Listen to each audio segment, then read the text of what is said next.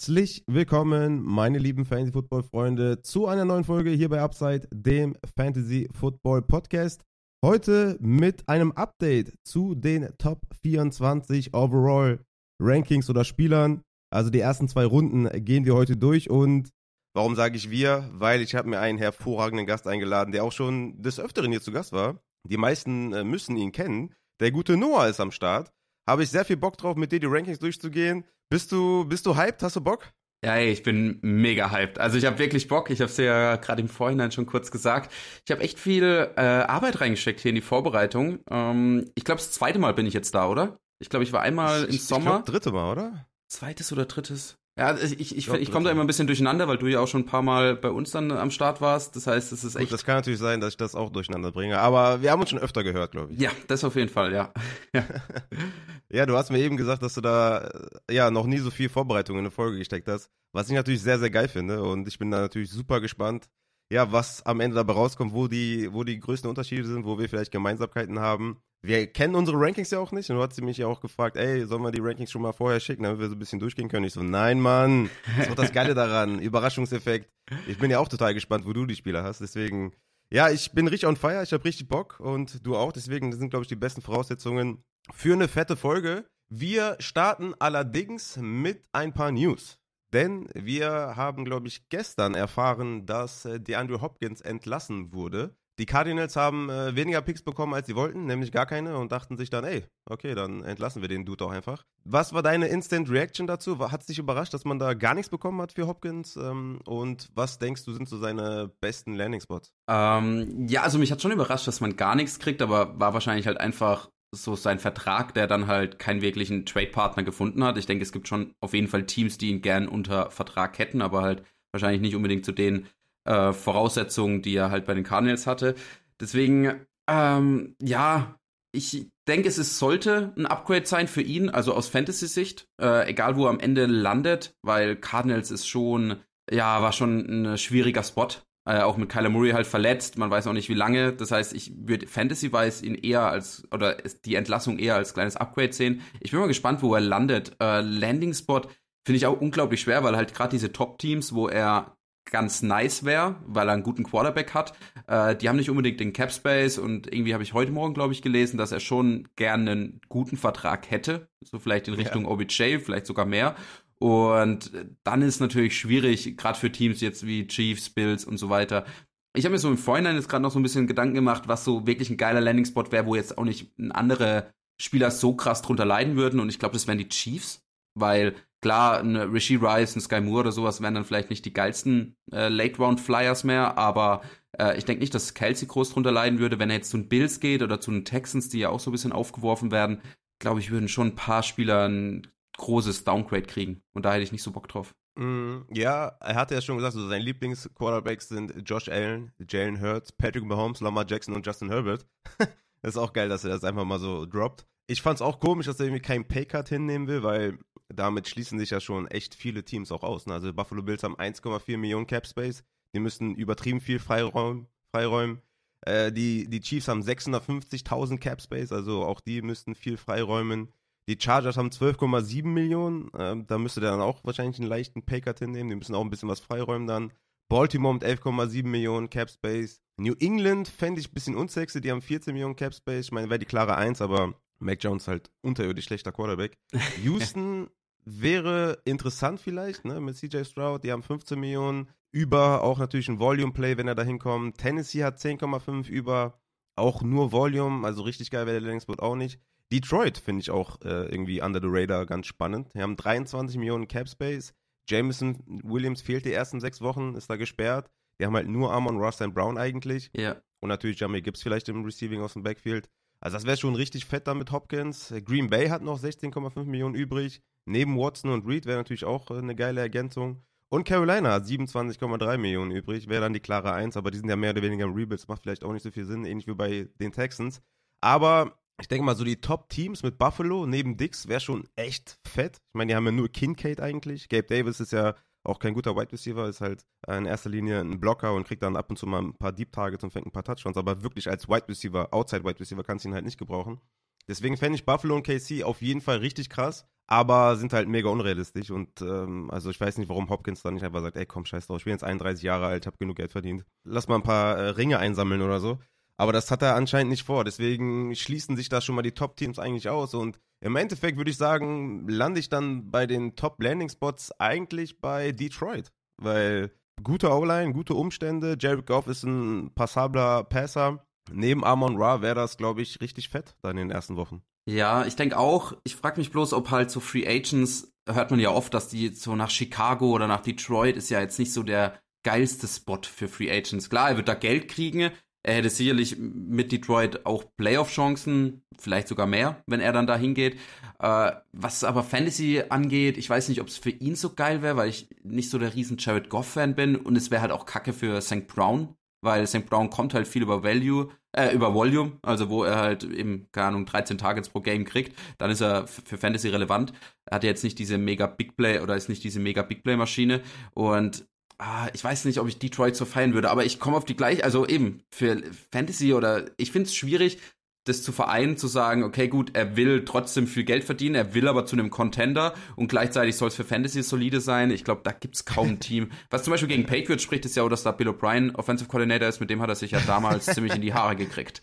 Das heißt, ja, ähm, ja ich glaube, das wäre auch nicht unbedingt die, seine Wahl Nummer eins. Ja, glaube ich auch nicht. Also, also äh, ganzen Umstände da sind, glaube ich, nicht so sexy. Ja, ich, ich bin mal gespannt. Je nachdem, wo er landet, bin ich auf jeden Fall hyped. Das kann ich auf jeden Fall schon mal sagen. Also 2022 nach seiner sechs Spielesperre von Woche 7 bis 16 war er Wide Receiver 12 in Points per Game. Sogar Expected Points per Game war er Wide Receiver 5, hatte fast 30% Target Share. Ich denke, der wird in so eine Top 12 Wide Receiver Diskussion kommen, wenn er bei den Chiefs oder Bills landet. Bei den Lions dann eher, eher so Top 15, Top 16, 17 oder so. Aber bei den Chiefs und Bills, dann äh, hätte ich schon echt, äh, echt Bock auf Hopkins. Und ich Aber denke, würde, er, würde er bei dir in die Top 12 reinrutschen? Bei den Chiefs oder Bills, ja. Ja. Hm? Okay. Aber klar oder eher so am Rande? Also, ja, Wide Receiver 12, 11. Ja, müsste man auch mal äh, genau durchgehen, ne? Jetzt auch mit äh, Devonta Adams und Jimmy G, da ähm, passiert ja auch jetzt momentan einiges.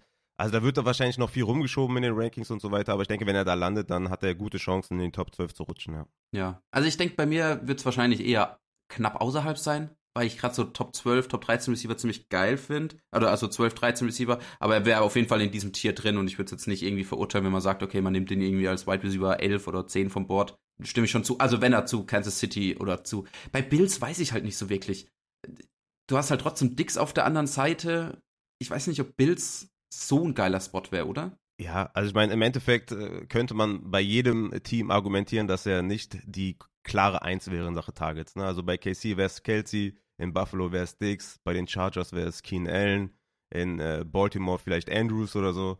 Also ich glaube, man könnte überall einen Case machen, dass er vielleicht eher so ein High-End 2 ist oder sowas. Aber auch das, ne, wir sehen es ja mit Devonta Smith, mit T. Higgins, das reicht ja auch schon. In einer super High-Power-Offense, wie bei den Bills oder Chiefs, ist mir das eigentlich egal, ob er da eine, eine 1B oder High-End 2 ist. Also das, das reicht einfach von der Volume her, von der Pace her. High-Scoring Offense, viele Touchdowns, Red Zone Trips. Also da ja. hast du auf jeden Fall einen guten Case für Top 12, denke ich, auch bei den Bills, ja. Ja, gehe ich mit. Ja, stimmt schon. Aber wir haben noch ein paar Auswirkungen auf für andere Spieler in Arizona, die vielleicht relativ interessant sind. Natürlich auch ohne Murray können wir davon ausgehen, dass ein paar Spieler profitieren, oder? Wie siehst du die Auswirkungen auf die Arizona Wide Receiver? Ähm, ja, ich glaube schon, dass es ein kleiner Boost ist, aber ich habe es ja eingangs schon erwähnt, dass ich fand den Spot für auch Hopkins war irgendwie nicht so geil, weil du halt eben nicht weißt, wie lange Murray verletzt noch ist. Äh, du weißt auch nicht, wie diese Offense funktionieren wird. Äh, allgemein, also wenn Murray nicht spielt, auch wenn Murray kommt, keine Ahnung, dann stehst du vielleicht 1 und 10 in Woche 11, wirfst du dann Murray noch rein. Äh, vielleicht tankst du lieber, vielleicht tradest du Murray. Ist ja jetzt auch im Moment, wenn du für den First Overall Pick spielst, ob du dann lieber einen Caleb Williams oder sowas draftest. Ähm, das heißt, es ist einfach viel Unordnung da. Deswegen finde ich allgemein den Wide Receiver von den Cardinals zu draften nicht ganz so geil, aber ich denke, auf jeden Fall ein Gewinner ist Marquise Brown. Ich pushe ihn aber jetzt trotzdem nicht irgendwie in meine Top 15 oder Top 20 Receiver. Ich habe jetzt vorhin mal mein insgesamtes Top 100 Ranking angeschaut und da war er dann so knapp äh, oder um die 60 rum overall. Also so fünfte, sechste Runde, glaube ich, kann man bei Marquise Brown gehen. Für den Rest, ich weiß nicht, ob ich jetzt so einen Rondell Moore oder einen Craig Dodge dann unbedingt draften würde. Zach Ertz, Trey McBride, vielleicht auch Late Round Flyer, aber ich finde, Arizona ist jetzt nicht so dieser sexy Spot, was Fantasy angeht. Wie siehst du das? Ja, klar. Ich meine, wenn Keller Murray verletzt ist, ist natürlich nicht so geil. Aber Colt McCoy ist jetzt auch kein Blinder, ne? Also der kann schon auch den Ball werfen. Also Hollywood hatte 2022 von Woche 1 bis 6 ohne Hopkins, aber halt mit Kyler Murray an der Center und nicht mit Colt McCoy. Sechs Spiele, hatte 64 Targets, war damit auf Platz 4, 43 Receptions auf Platz 5, 485 Yards und drei Touchdowns, damit auf Platz 10, hatte 14,7 Points per Game und war Wide Receiver 8, ne, ohne Hopkins, mit Murray.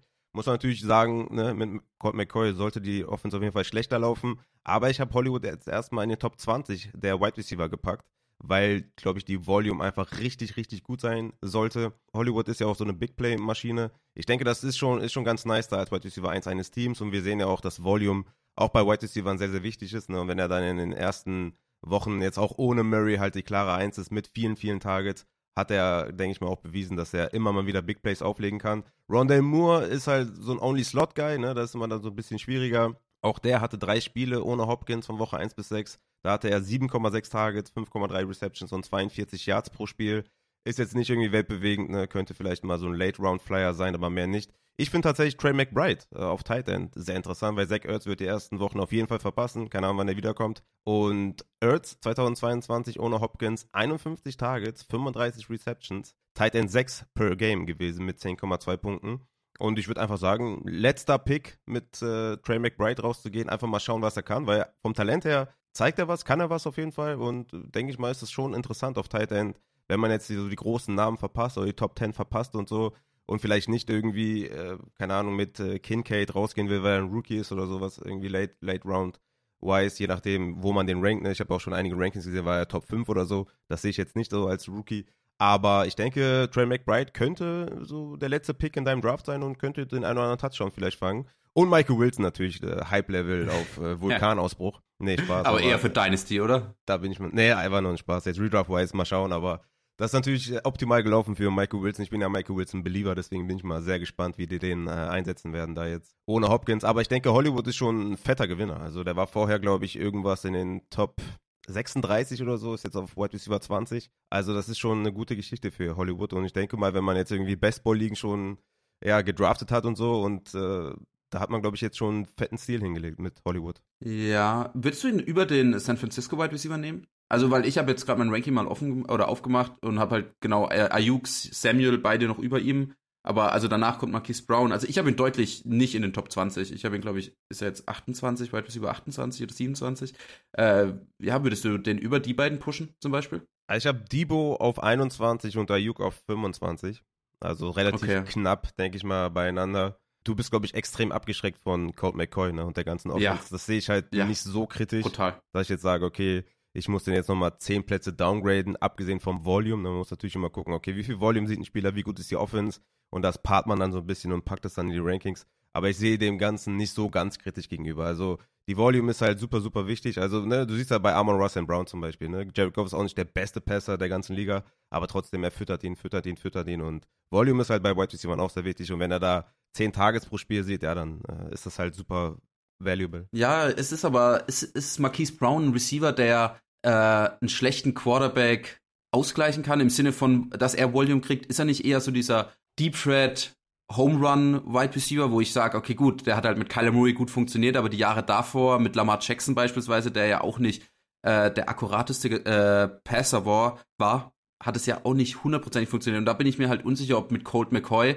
ob der dann sagt, wer wäre jetzt Marquis Brown Slot Receiver? Gut und gerne, so wie ein St. Brown, wo ich dann sagen würde, okay, Colt McCoy, der weiß nicht wirklich, was er macht, der wirft halt dann 20 Mal pro Spiel auf einem St. Brown im Slot.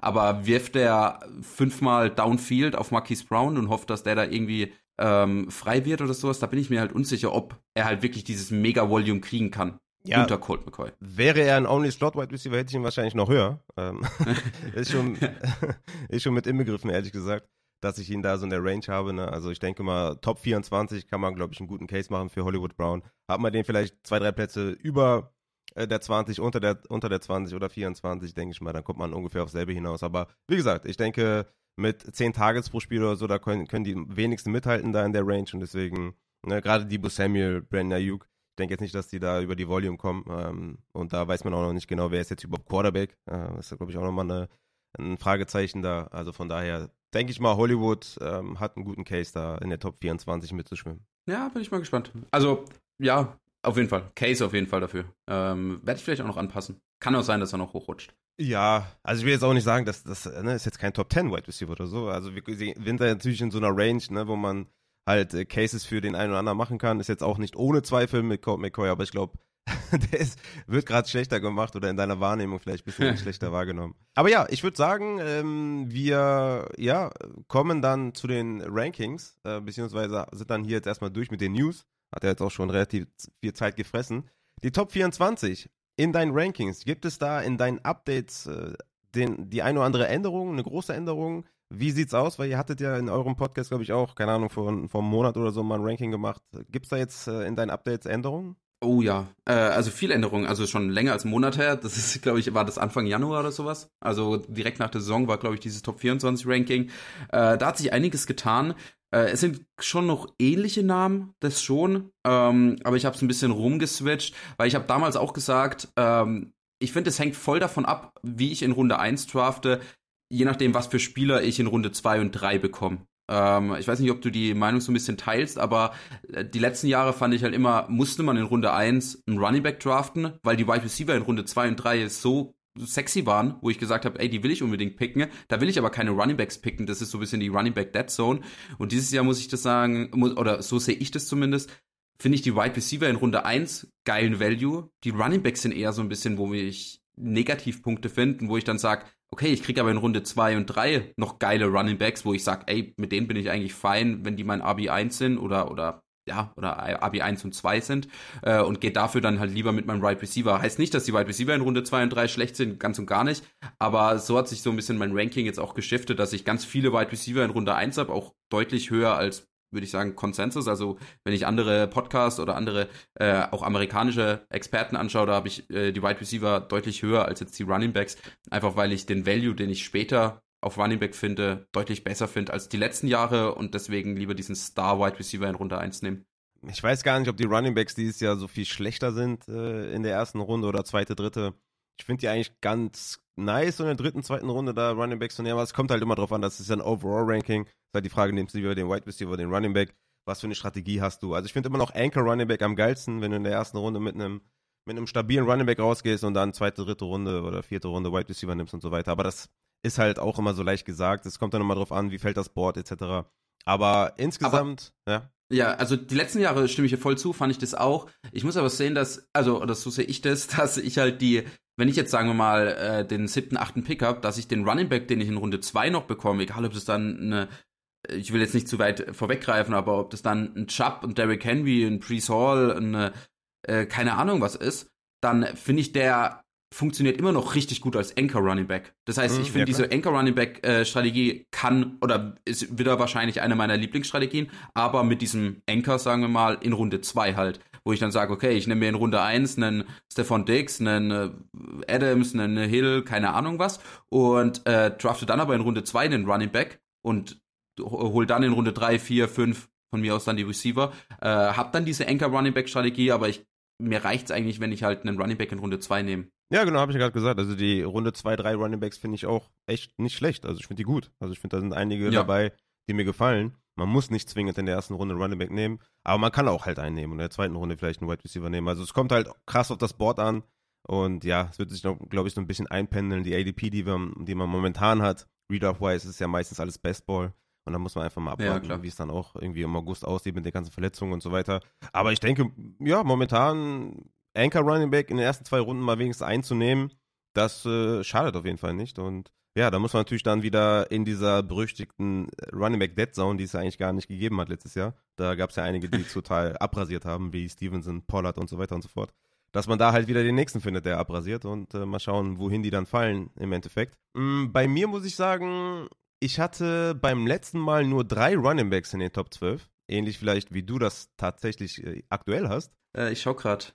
Äh, ich habe vier. Vier. Äh, also ich hatte beim letzten Mal nur drei, dieses Mal sind es sechs. Also von uh, drei auf sechs. Okay. Allerdings äh, gibt es dafür natürlich Gründe. Ne? Erstens, Adams ist abgerutscht wegen der Jimmy Garoppolo News, dass er eine Surgery hatte. Oder doch nur ein Cleanup, keine Ahnung, könnte auch eine Liz Frank Injury sein. Man ist sich da nicht ganz einig, was die News angeht. Er nimmt auf jeden Fall mal nicht an den OTAs teil, äh, könnte sich halt echt ziehen. Am Ende gehen die Raiders dann mit Brian Hoyer oder Aiden O'Connell ins, ins Rennen und äh, Jimmy Garoppolo, ja, wird kein einziges Spiel machen für die Raiders. Wenn er den nächsten Check nicht besteht, dann können wir ihn auch einfach äh, entlassen. Das ist mir momentan noch zu unsicher mit der Quarterback-Situation, deswegen habe ich Adams erstmal ja, aus den äh, Top 12 raus katapultiert. Lamb war vorher drin in den Top 12, hat jetzt Tagekonkurrenz mit Cooks bekommen. Und äh, Bijan ist halt komplett neu in meinen Rankings, weil hat für mich keinen Sinn gemacht, einen Rookie mit reinzunehmen, ohne zu wissen, wird er gedraftet, wo kommt er hin? Keine Ahnung, ne? Jetzt weiß ich halt, dass er bei den Falcons gelandet ist und deswegen ist er reingerutscht. Also deswegen sind von drei auf sechs Running Backs in den ersten Runden. Und das, ähm, ja, ist so die größte Veränderung in meinen Rankings. Und da bin ich natürlich sehr gespannt, äh, ja, wie du da die Spieler verteilt hast, vor allem die Position verteilt hast wann ein erster Teil ja, geht und so weiter und so fort. Ich bin auch gespannt, weil du hast ja dann sechs Wide Receiver wahrscheinlich in Runde. Nee, du hast sechs Running Backs, das heißt, du hast vielleicht sogar nur fünf Wide Receivers in, in Runde 1, würde ich vermuten. und da, da gibt es schon ein paar Namen, die mir dann wahrscheinlich fehlen werden. Also da bin ich, ich bin echt gespannt, wen du da äh, so ablieferst. Ähm, vor allem, weil. Oh, uh, ich habe sogar, stimmt, ich habe fünf Running Backs. Ich habe doch fünf. Fünf? Der eine ist auf zwölf. Okay. Der eine ist auf zwölf, ja. Ich habe gedacht, der ist äh, Nee, da ist gar nicht so der Riesenunterschied. Okay, ja, da, ich habe mich schon gewundert, wer fehlt denn da bei mir? Aber ja, ich habe ich hab fünf Running Backs und deswegen, okay, gut, dann ist da vielleicht nicht mal so der Riesenunterschied. Bin trotzdem gespannt. Die sind eher am Ende von Runde 1. Bin mal gespannt. ja, ich würde sagen, wir gehen rein, oder?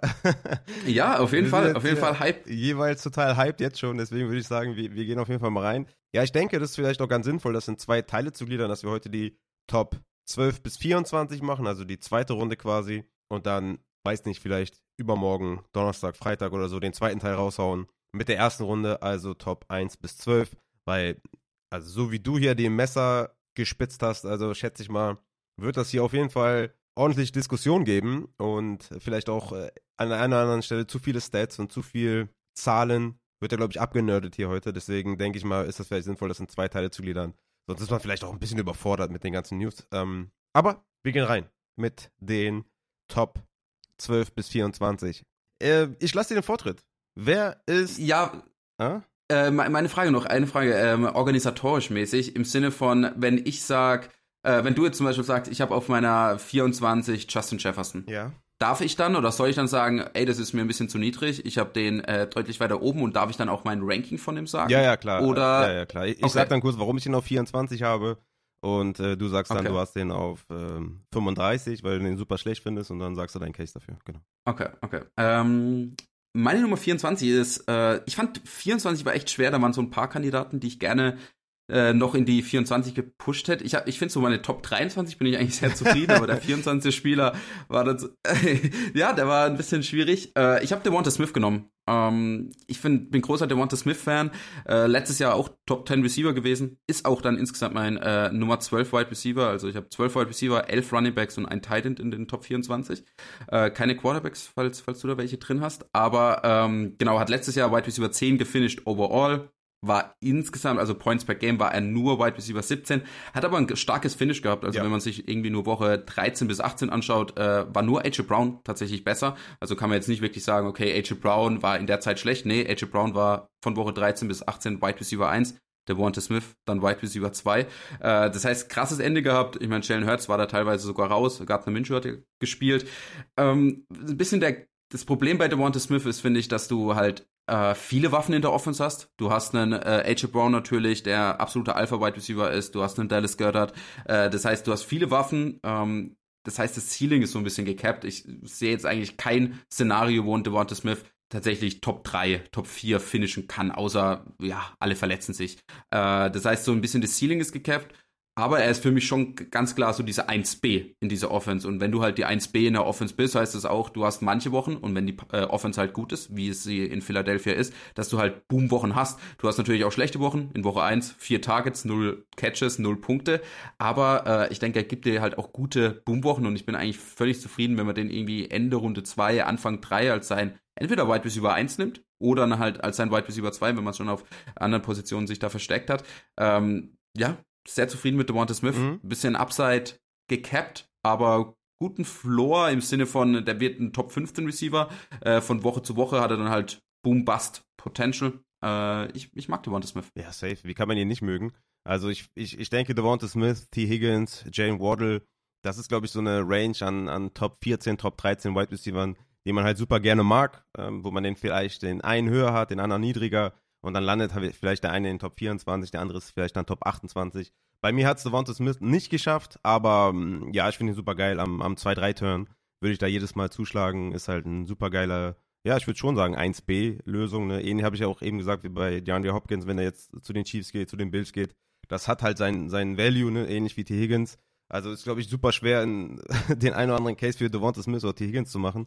Sind, glaube ich, super ähnlich. Ja. Auch was die ganze Offense angeht. Super Pace, super High Power. Also das ist einfach, diese zwei White Receiver willst du eigentlich haben. Und in der dritten Runde finde ich das, äh, ja, super geil. Kann auch verstehen, wenn man ihn auf 24 hat. Also ich will da gar nicht groß gegen argumentieren super geiler Wide Receiver, super geiler Offense und vielleicht das Ceiling. War auch noch nicht verletzt. Ceiling ein bisschen, ja, wegen seinem Gewicht meinte. Also Ceiling ist ein bisschen. Ja, genau, das war ja so ein bisschen die, die Sache, wo er rauskam, hieß es, oh, der wird vielleicht äh, Spiele verpassen und sowas. Hat alle Spiele bisher gespielt in der ja, NFL, also. Ja, ja, ja. Ja, ja. gut, das ist dann, ja, gut, ne. Ähm, aber ja, ich denke, wie gesagt, das ist äh, schon, schon sehr eng. Ich habe Keen Allen zum Beispiel ein Stück vor Devonta Smith. Äh, das könnte vielleicht bei einem anderen auch vielleicht ein bisschen anders sein. Ich habe Jane Waddle noch ein Stück davor. Aber das ist, ist halt, für mich ist das ein Tier. Jane Waddle, Keen Allen, T. Higgins, Devonta Smith.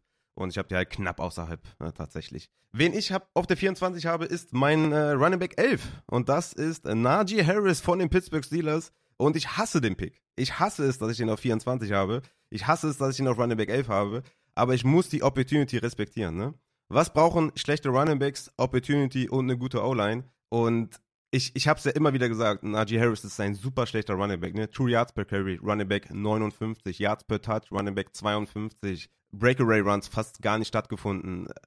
Yards created per Touch, Running Back 45. Also er ist wirklich, wirklich sehr, sehr schlecht. Aber der hat eine gute O-Line jetzt äh, vor sich. Beziehungsweise die hat sich verbessert. So viel können wir schon mal sagen. Ne? Der Tackle Jones Broderick mit Pick 23 wurde geholt. Der Guard Isaac Seomalo von den Eagles, der ein sehr, sehr guter Guard ist. Tight End Daniel Washington, hervorragender Blocker. Und die Opportunity 67,8% letztes Jahr. Das reicht mir, um zu sagen, das ist halt ein Volume Play. Es ist nicht super sexy, aber Ende zweite Runde, Pick 24, kann ich damit auf jeden Fall sehr gut leben. Er ist nicht aufregend, er ist nicht sexy, aber er ist halt, ähm, ja, der Running Back 1, obwohl er meiner Meinung nach talent-wise vielleicht sogar hinter Jalen Warren war letztes Jahr. Aber sie werden ihn pounden, sie haben die O-Line verstärkt, die Opportunity mit fast 70% ist halt immer noch so, so gut dass ich Najee Harris da auf Running Back 11, Top 24 habe. Ähm, witzig, weil das war so ein Kandidat, äh, wo ich mir überlegt habe, ihn irgendwie noch rein zu pushen oder wo ich gesagt habe, ähm, okay, der, das kann ein Spieler sein, den du drin hast. Da muss ich mich vielleicht auch ein bisschen vorbereiten drauf, ähm, obwohl ich ihn nicht drin habe. Äh, ich finde, also an sich guter Pick. Ähm, bin auch grundsätzlich jetzt nicht der Riesenfan von Najee Harris, was sein Talent angeht. Ich denke auch, äh, ich habe gerade heute Morgen, glaube ich, ein Stat dazu gesehen. Du hast irgendwie 3,8 Yards per Carry im ersten Jahr gehabt, jetzt letztes Jahr 3,9 Yards um den Dreh rum. Ähm, und das sind ja schon eher unterdurchschnittliche Werte, wie du auch gesagt hast.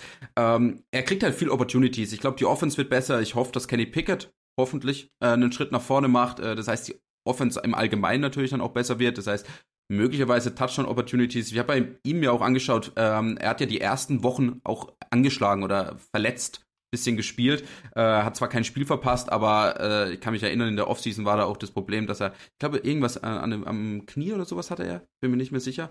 Ähm, aber wenn du dir die zweite Saisonhälfte von ihm anschaust, also Woche 9 bis 18, äh, war er tatsächlich Running Back 8. Ähm, komplettes Volume Play, also eben, er hat immer er hat eine Woche gehabt, wo er 25 Punkte geholt hat, aber ansonsten 10,4, 9,7, 12, 14, 12, 19, 13, 14. Das heißt, äh, komplett Durchschnitt, aber äh, wenn du dir sowas in Runde 3 dann irgendwie nimmst, ist es halt okay. Ich finde, er hat halt kein richtiges Ceiling, deswegen bei mir ist er insgesamt nur auf der 29 gelandet. Ähm, ich habe auch noch ein paar Running Backs dann tatsächlich über ihm.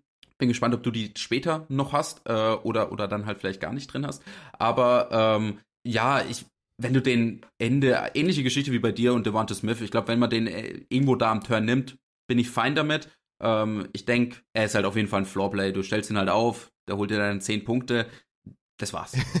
Der hat hoffentlich, so hoffentlich mega Potenzial, mehr, oder? Hoffentlich ein bisschen mehr. Aber der hatte, glaube ich, diese Liz Frank-Injury in der, in der Offseason, deswegen, das war so ein bisschen gecapped. Aber er hat sich da auch durchgeschleppt. Wie gesagt, ich bin absolut kein Fan von ihm. Ähm, das äh, werde ich, glaube ich, auch nicht mehr, weil er einfach dafür zu schlecht ist. Und ich mag schlechte Runningbacks eigentlich nicht, aber wie gesagt, 18 Opportunities oder 18,8 Opportunities pro Spiel, 15,5 Rushing Attempts pro Spiel und 3,2 Targets pro Spiel, plus noch 10% Target Share. Das haben auch nicht so viele Running Backs und ja, 11,8 Punkte pro Spiel letztes Jahr. Ich denke mal, das wird er outperformen und äh, ja, wie gesagt, kein sexy Pick, aber halt ein Floor Pick und ein Volume-Pick an der Stelle. Wer ist deine 23? Ist mein RB11 und auch äh, Overall Running Back 11 letztes Jahr gefinisht und zwar Remonto Stevenson. Ähm, mm. Ja, war das ein hm, du hast ihn deutlich höher oder war das ein hm, du hast ihn gar nicht in den Top 24? Ich habe ihn etwas höher, nicht deutlich. Okay. Ähm, ja, ich gute Saison gespielt. Äh, war für viele ja so ein bisschen Sleeper-Pick letztes Jahr. Hat man dann so in Runde 7, 8 bekommen. Äh, hat fast 15 äh, 100 Scrimmage Yards geholt, 6 Touchdowns. Äh, was halt das Geile an ihm ist, und das haben tatsächlich immer weniger Running Backs sind halt, ist halt diese Usage im Passing Game. Er hat 88 Targets bekommen, 69 Catch, Catches. Jetzt ist Damian Harris auch noch in Buffalo. Das heißt, äh, möglicherweise ein bisschen mehr Work äh, für ihn. Ähm, und die Saison ist ja nicht mal von Anfang an super gut für ihn gelaufen, sondern eher, würde ich sagen, so die zweite Saisonhälfte oder nachdem Damian Harris sich halt verletzt hat. Äh, das heißt, ich bin großer Dam äh, Ramonto Stevenson-Fan. Das Einzige, was mich bei ihm so ein bisschen stutzig macht oder wo ich misstrauisch bin, ist halt Bill Belichick. Äh, der hat die letzten Jahre nie wirklich so diesen Bell-Cow-Running Back gehabt, wo ich gesagt habe, okay, ich traue dem 100 Prozent. Äh, im Moment würde ich sagen, Stevenson ist der Free-Down-Back. Und wenn er der Free-Down-Back ist für die Patriots, für Mac Jones, dann kann er so einen Top 12, Top 10 Finish auf jeden Fall haben. Aber mich würde es jetzt nicht verwundern, wenn plötzlich irgendwie der RB3 oder RB4 plötzlich 150 Carries kriegt bei Bill Belichick und plötzlich Ty Montgomery der Receiving Back ist und sonst was. Deswegen, also, Vorsichtig. Ja, ich denke, ich denke, das, das Receiving hat er auf jeden Fall. Die Frage ist halt nur, was sieht, äh, was sieht James Robinson? Also ich glaube, das Receiving wird man ihm nicht mehr wegnehmen. Der hatte 5,1 Targets pro Spiel, 17% Target Share, Targets per Route Run, der zweitbeste Running Back, Yards per Route Run, der achtbeste Running Back. Also ich denke mal, das wird man ihm nicht wegnehmen. Die Frage ist halt nur, wer sieht dann Early Down Goal Line? Da könnte James Robinson ein bisschen reinfressen.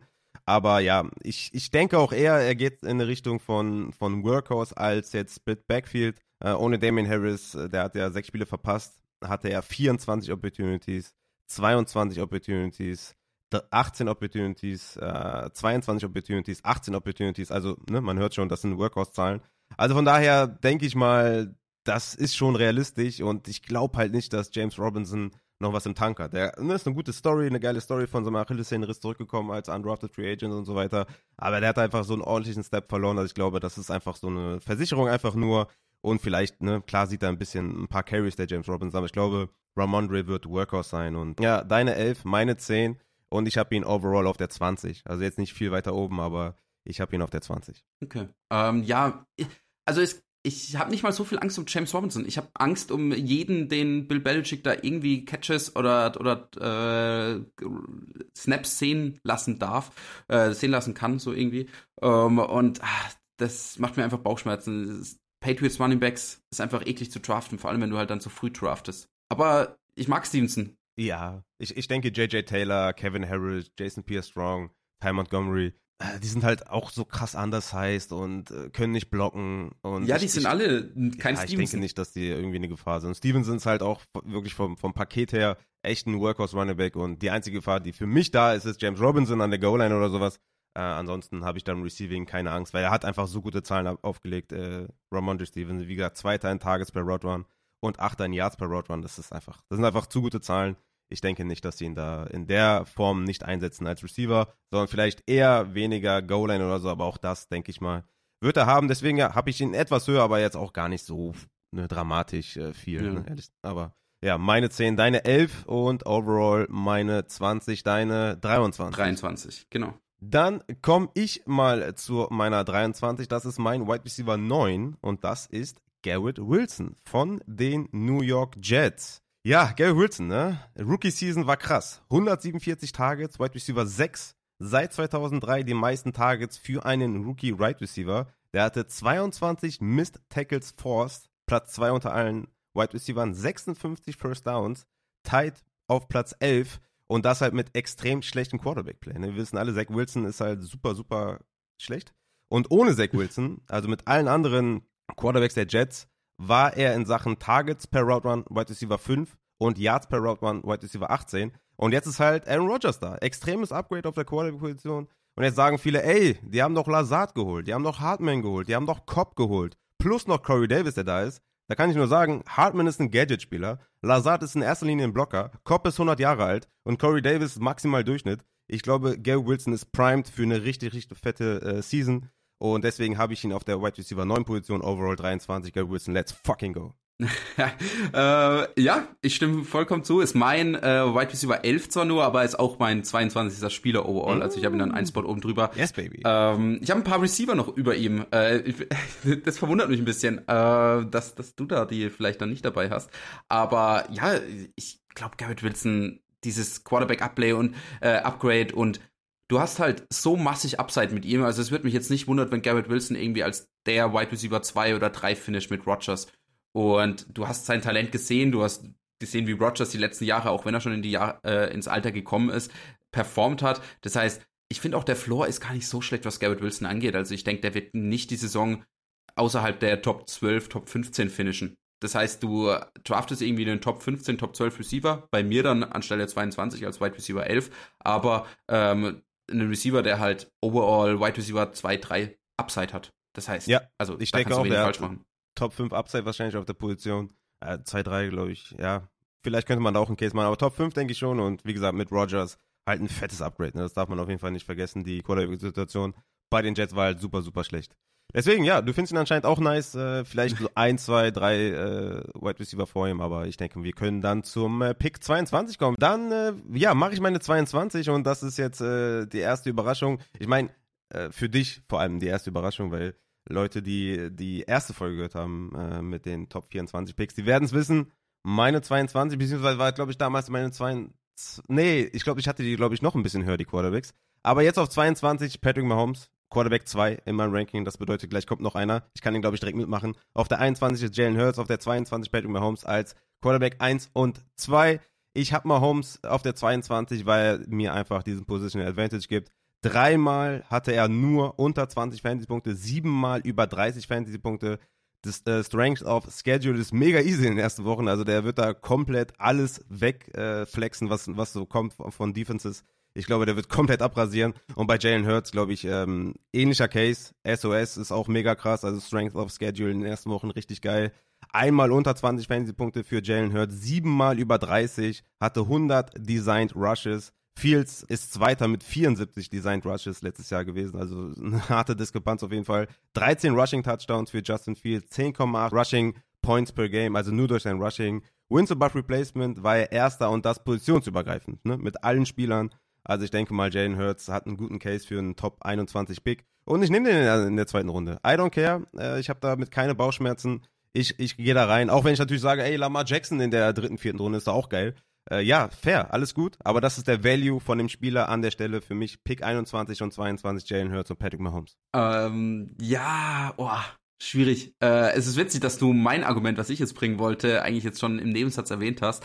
Äh, weil ich mag die Quarterbacks auch und man muss schon sagen, dass, also für mich eher Drittrunden-Picks oder, oder es sind Drittrunden-Picks, also Jalen Hurts ist dann auf der 28. Äh, ich habe Josh Allen als mein Quarterback 2, aber dann auch nur ein Spot vor Mahomes, der dann mein Quarterback 3 ist. Äh, die sind dann nochmal ein paar Spots. Aber gar nicht weit weg, das sind nur sechs Picks. Also. Ja. Early ja, Second, äh, Early Third gegen, gegen Late Second quasi. Genau, also es ist nicht der Riesenunterschied. Ich nehme bloß halt. Du hast halt nur nicht die Eier gehabt, sei ehrlich. Nein, ich finde, nee, ja, ne. es gilt auch so ein bisschen, weißt man muss Prinzipien haben. Wir haben die letzten Jahre immer gepredigt, ey, Quarterbacks draften wir nicht früh und jetzt plötzlich, oh, ein gutes Jahr, ja, komm, wir picken es in Runde zwei. Das muss man adjusten. Du kannst nicht sagen, man hat Prinzipien. Du musst das adjusten. Jedes Jahr aufs Neue musst du die Position durchgehen und sagen, was war mit, was war mit äh, Travis Kelsey? Da haben wir als, als Upside 2019 oder wann wir an den Start gegangen sind, ey, das ist ein äh, First Round Tight End. Da haben alle noch gesagt, nein, auf gar keinen Fall, Tight Ends draftet man nicht so früh. Ja, also man muss das überdenken einfach, seine Cases. Und ja. diese beiden Quarterbacks, Jalen Hurts und Mahomes, haben es halt mega gezeigt. Also für mich ist ähm, Josh Allen fällt ein bisschen raus, weil ich habe halt schon gedacht, dass er vielleicht Wide Receiver Hilfe kommt. Ne? Man hat schon gesehen, die Defenses haben sich dann krass auf Stephon Dix konzentriert. Eine richtige zweite Option hatte er nicht, hat jetzt dort einen Kincaid dazu bekommen. Ey, alles schön und gut, ne? Geiler, geiler Titan und so. Aber in der Rookie-Season, ich weiß es nicht. Deswegen ist er bei mir so ein bisschen hinten dran. Ich habe Lamar Jackson sogar noch vor äh, Josh Allen. Aber ich würde sagen, dass man, sagen wir Ende zweite, Early Third, Mitte Dritte, das, das ist, das ist der, das ist der Platz für die Quarterbacks. Und ich sage halt, dass, äh, dass ich die eher früher nehme als später. Ob ich die jetzt immer an 21 nehme oder 22, das, ne, klar, das ist ja auch einer meiner Tipps, die ich den Leuten immer gebe. Wenn ihr mehrere Ligen spielt, dann seid ihr einfach auch ein bisschen divers, ne? Macht das nicht überall gleich. Ihr müsst nicht mal Holmes immer Ende Zweite nehmen. Ihr könnt einfach dann in der vierten Runde mit Burrow gehen oder in der dritten Runde mit Lamar Jackson, keine Ahnung. Aber das ist für mich der Value der Spieler an 21 und 22. Ja, ich finde halt eben das, was du sagst, dass du, ich finde halt, diese Top 2, Top 3, egal ob man jetzt da Josh Allen dazu nimmt oder nicht, äh, sind auf jeden Fall nice. Problem ist ein bisschen, dass du halt noch, ich finde, das zweite Tier, ähm, sagen wir, wir nehmen jetzt Jalen Hurts, Josh Allen, Patrick Mahomes als ein Tier. Ich finde das zweite Tier mit ähm, Lamar, Justin Fields, auch wenn du kein Justin Fields-Fan bist, aber Joe Burrow. Äh, in Redraft, in Redraft bin ich all in, Quarterback 5. Ah, also. okay. Äh, okay, gut, ja. Also und, und Justin Herbert, die vier Quarterbacks bekommst du halt ähm, zu einem deutlich billigeren Preis. Justin Herbert beispielsweise in Runde 5. Und ähm, ich weiß nicht, ob die nicht ähnliches Upside haben. Natürlich ist ein Jalen Hurts, ein nee. Mahomes, ein Allen, ähm, haben das jetzt vielleicht auch über mehrere Jahre schon gezeigt, vor allem Mahomes und Allen. Aber mich würde es jetzt nicht verwundern, wenn Lamar Jackson als der Quarterback 1 finisht und den kriege ich halt mehr als 20 Picks hinten dran. Also ich habe Lamar Jackson als Quarterback 3, ähm, also ich habe ihn nicht weit weg von Mahomes und Hurts. Also ich bin da auch fein mit. Wenn ich den in der dritten Runde bekomme, dann, dann nehme ich den tatsächlich auch. Das, da sehe ich auch sein, sein Value. Ich glaube nicht, dass er in der vierten, fünften Runde noch da ist oder so, ob, ob der noch rutscht. Justin Fields finde ich auch super geil, mein Quarterback 5, ähm, feiere ich übertrieben. Aber ich glaube, dass tatsächlich ein Justin Herbert keine Chance hat, als Quarterback 1 zu finishen, weil er jetzt kein Rushing hat. Ne? Also wenn, wenn ist ja. es das Justin Fields, Josh Allen, Jackson oder Hurts oder Mahomes, weil er halt der beste Passer der Liga ist und einfach komplett alles zerstört, jedes Jahr aufs Neue, ohne richtigen Wide Receiver 1. Also von daher, ich denke schon, dass Hurts und Mahomes Lamar, denke ich, hat auch echt einen guten Case. Wie gesagt, Allen ist für mich ein bisschen äh, davon ab, weil er keinen äh, Wide Receiver dazu bekommen hat.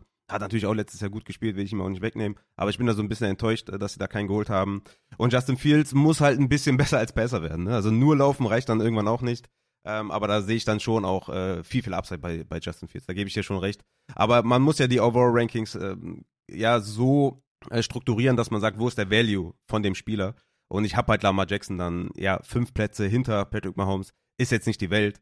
Und man würde jetzt vielleicht auch nicht so lang und breit darüber reden, wenn ich jetzt irgendwie Jalen Hurts in der, in der dritten Runde hätte oder Patrick Mahomes. Jetzt habe ich sie halt fünf oder sechs Plätze drüber ja, und zack, ja. sind sie halt dann irgendwie auf 22 und 21. Aber ich sag halt, die letzten Jahre haben mir das gezeigt, dass man nicht easy Late Round äh, Quarterbacks bekommt und die Streaming Quarterbacks sind immer schlechter geworden nach meinem Empfinden und man hat halt so eine richtig geile ja, also man hat so eine geile Sicherheit, ne? Du stellst die auf, ne? Jalen Hurts, Mahomes, ähm, Allen, Jackson und du bist einfach set, so. Du machst dir keine Sorgen mehr. Und das gibt dir halt einfach so einen psychischen Vorteil einfach auch, ne? Wenn du dann auf dein Matchup guckst und der andere hat, keine Ahnung, Stafford oder Goff, äh, weil er die gerade streamt und du hast einfach da Jalen Hurts, dann hat der andere schon Angst vor dir. Das ist einfach so. Und deswegen, ja, habe ich die so hoch, ey, vielleicht äh, in deinem nächsten Update sind sie vielleicht in den Top 24 drin.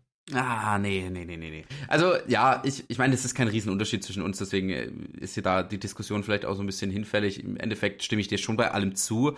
Ähm, ich glaube, dass man halt einfach guten Value später noch bekommt. Ähm, einfach weil ich finde. Kriegt man auch. Genau, und dann weiß ich halt nicht, ob es diesen Shot unbedingt wert ist. Auch wenn ich dir zustimme, dass ein Herbert, auch vielleicht ein Burrow nicht unbedingt dieses äh, Overall 1 nee, Quarterback Upside hat, aber ja, genau, aber Top 4, Top 5 Upside auf jeden Fall. Und ja. wenn ich dann halt lieber jetzt einen Devonta Smith einen Stevenson draften kann. Die Frage ist dann, wie viel Wins above Replacement geben sie dir dann wirklich ne, auf der Position, wenn sie halt kein Rushing haben. Oder wenn sie nur Top 5 Upside haben, ja, dann ist es halt auch eine große Diskrepanz zwischen Top 5 und Top 1. Ne? Ja, aber auch von Jalen Hurts und Mahomes kann nur einer die 1 sein. Ja, also wenn die beide jetzt irgendwie äh, Top 3 in Wins above Replacement äh, positionsübergreifend sind, dann, dann reicht das halt. Ne? Also die, äh, du musst ja einen auf der 1 haben, einen auf der 2 haben. Du kannst ja nicht beide auf der 1 haben. Ja, ja, klar. Ja, ja, ja. ja äh, also an sich kein, kein schlechter Pick. Ich, ich glaube, die werden auch dort irgendwo in den, um den Dreh rumgehen, was ADP angeht. Ähm, ich verurteile es nicht, wenn man die da pickt. ich meine, ich, ich habe sie nur kurz danach. Also so ist es. Ja, so weit hast du echt nicht weg. Also das äh, ist ja. schon auch, ist schon, man muss schon sagen, ich bin vielleicht ein bisschen, bisschen hyped, bisschen zu hoch, ja, fair.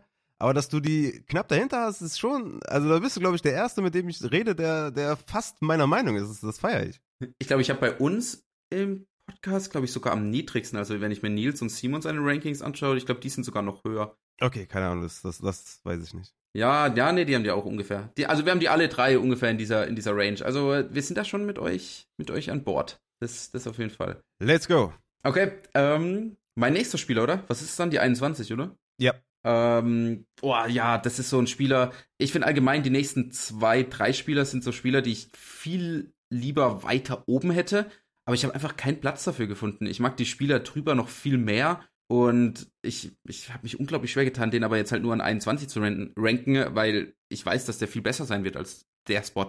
Und das ist mein RB10 und zwar Nick Chubb. Mm. Äh, ich denke, wenn du den da bekommst, ist es brutaler Value. Ich denke, dass es auch ziemlicher Stil ist, Ende Runde 2. Ähm, er ist aber halt ein Floor-Spieler. Ähm, letztes Jahr Career High gehabt, in äh, 1525 Rushing Yards gehabt, insgesamt 13 Touchdowns ge äh, gehabt. Äh, du hast kein Kareem Hunt mehr. Ich denke, dass Deshaun Watson besser sein wird, als er letztes Jahr sein äh, oder war. Äh, ich weiß jetzt nicht unbedingt, ob er wieder ein Top 5 Quarterback ist wie zu Houston-Zeiten, aber er wird sicherlich besser sein als letztes Jahr. Und er hat letztes Jahr als Running Back 5 gefinisht mit 13 Touchdowns. Ich denke, das ist so ein bisschen das Ceiling, was du hast mit Nick Chubb. Äh, ich denke, das steht und fällt ein bisschen auch was, was die Touchdowns angeht. Also wenn er 13 Touchdowns macht, ist er halt irgendwie AB 6 oder 5. Und wenn er halt dann nur 7 Touchdowns macht, dann ist er AB 10, 11, 12. Das heißt, du draftest ihn eigentlich bei seinem Floor, aber du nimmst halt, wenn du ihn draftest, hast du halt kein Upside. Also der wird nicht AB 1, AB 2, AB 3 sein, äh, wo ich halt ein paar Running Backs, die ich dann über ihm habe, schon theoretisch sehen kann. Beziehungsweise, mhm. wo es halt auch Running Backs gibt, die das schon gemacht haben. Ähm, das heißt, wie schon gesagt, ich würde ihn gern viel weiter hoch pushen. Ähm, das heißt, wenn du jetzt sagst, ey, du hast ihn auf 12, kann ich das nachvollziehen. Aber ähm, ja, ich, ich finde die Spieler drüber fast, fast geiler. Und äh, äh, es fehlt halt für mich das Riesen-Upside. Ja, das Receiving fehlt halt. Ne? Es ist mein Running Back ja. 8. Overall habe ich ihn auf der 16. Auch da richtig geiler, ja, Second Round Running Back einfach. Ja, das Receiving fehlt halt so ein bisschen. Die Frage ist halt, sieht er da mehr jetzt halt, ne? Kareem Hunt ist weg. Sie haben halt noch Jerome Ford zum Beispiel, der jetzt auch kein Receiver ist. Also es ist halt spannend irgendwie, was, was die vielleicht da im Receiving machen. Steht er mehr auf Third Down auf dem Platz? Kann er vielleicht mehr Targets, mehr Receptions? Schwer zu sagen natürlich, ne? Ich würde auch erstmal sagen, er ist ein Floorplay. Hm, ja, ich denke, dass die Red Zone Trips oder Red Zone Touches noch mehr werden. Das war fast 50-50 mit Kareem Hunt in der Red Zone. Also ich denke mal, der hat Upside für eine Top 8 äh, Running Back äh, Season, aber es fehlt halt dieses Receiving. Das ist halt ein bisschen schade, ne? War bis Woche 12 Running Back 4 tatsächlich, muss man sagen. Ähm, letztes Jahr. Ja, der ist super, der ist super konstant und sowas. Also das bringt auf jeden Fall mit. Und er ist halt ein guter Running Back auch. Ne? Eh, also ander, der andere Case halt äh, wie bei Najee Harris. er ist halt super ja. guter Running Back. Aber ist auch eine gute Offense. Ja, halt auch eine hervorragende Offensive Line. Ne? Die Frage ist ja. halt, was ist mit Deshaun Watson? Also als Deshaun Watson dann kam, in äh, Woche 12 oder 13, weiß nicht mehr genau, wann das war, dann ging es halt, da ging halt irgendwie gar nichts mehr. Ne? Er hat null Touchdown erzählt, äh, Nick Chubb mit Deshaun Watson.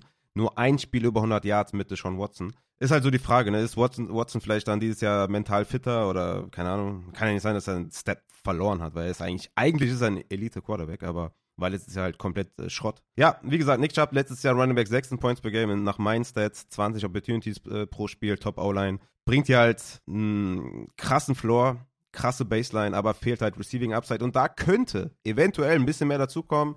Ich will jetzt nicht sagen, ähnlich wie bei einem Josh Jacobs, ne? Also ich glaube, so eine Range wird er nicht erreichen, aber vielleicht so ein Step in die Richtung, ne? Josh Jacobs war bis vor letzter Saison äh, halt auch, auch kein Receiver oder wurde nicht als Receiver eingesetzt, aber er hat es wenigstens am College gezeigt. Bei Nick Chubb haben wir es halt auch gar nicht irgendwie gesehen. Aber ich denke mal, dass der schon äh, in so eine Top 10, Top 12 Running Back Range muss eigentlich. Also ich glaube, viel weiter hinten kannst du nicht haben. Dann ist halt nur die Frage, welche Wide Receiver siehst du vor oder vielleicht noch ein Tight End oder so. Aber ja, ist mein äh, 16. Spieler in meinem Ranking. Und dein Abi was? 8 war das, oder? 8, genau. Okay. Yes. Ja, bei mir war es ja Abi 10. Also mhm. auch da nicht der Riesenunterschied. Eben, ich habe halt ein paar Wide Receiver. Ähm, Nick Chubb war Points per Game 6, aber overall war er 5. Ja, overall gucke ich nicht so drauf. Ja. Äh, genau, Points per Game auf 6, ja. Habe ich ja gesagt. Ja, ja, ich habe dir, hab dir nur zugestimmt. Ja, manchmal verspricht man sich und merkt es gar nicht. äh, deine 21. Genau, meine 21 war Jalen Hurts. Ah, das war Quarterback. Genau, ja. war Jalen Hurts. Deswegen, ähm, die 20 war Stevenson, die haben wir auch schon abgehandelt. Das ist ja dein Running Back 11 gewesen, meine 10. Dann würde ich sagen, komme ich zu meiner 19 ist mein Wide Receiver 8, overall 19 und das ist Amon Ra St. Brown von den Detroit Lions. War letztes Jahr Wide Receiver 10 in Points per Game, 28% Target Share, 9,1 Targets pro Spiel, Targets per Route Run Wide Receiver 3, Yards per Route Run Wide Receiver 9 und ich wüsste einfach nicht, warum er weniger Volume sehen sollte. Jameson fällt die ersten sechs Wochen aus. Du hast da nur Josh Reynolds, Marvin Jones, ja, vielleicht Jamie Gibbs im, im Backfield, aber das war letztes Jahr auch mit Swift der Fall. Sam Laporta ist neu auf Tight End, okay, fair. Aber das ist halt seine Konkurrenz, ne? Und der hat halt eine super krasse Baseline und ja, sieht halt die Target, sieht die Volume und äh, deswegen ist er halt für mich äh, mein Wide Receiver 8, aber auch nicht mit, mit diesem Ceiling irgendwie Top 3, ja. Top 5 irgendwie zu finishen. Äh, aber ist halt ein super geiles Floorplay, ähnlich wie so ein Keen Allen die letzten Jahre war, ne? Und deswegen ist er mein Wide Receiver 8, Overall 19. ja, äh, gehe ich mit. Also ist bei mir overall 17 sogar. Also ich habe zwei Spots über hm. dir. Äh, ist mein Wide Receiver 9. Okay. Äh, also ich habe da noch andere Wide Receiver drüber dann. Ähm, nee, drunter. Wo hast du ihn? Bei dir war er Wide Receiver 8. Ja. Ah, okay. Ähm, genau, ich, ja, er hat halt keine riesen Upside. Ähm, ist auch kein Big Play Wide Receiver. Der wird halt jede Woche so sieben Catches für 60, 70 Yards geben. Und dann hat er halt mal eine Woche, wo er einen Touchdown macht und dann gibt er dir 17, 18 Punkte. Ansonsten gibt er dir halt 10, 11. So.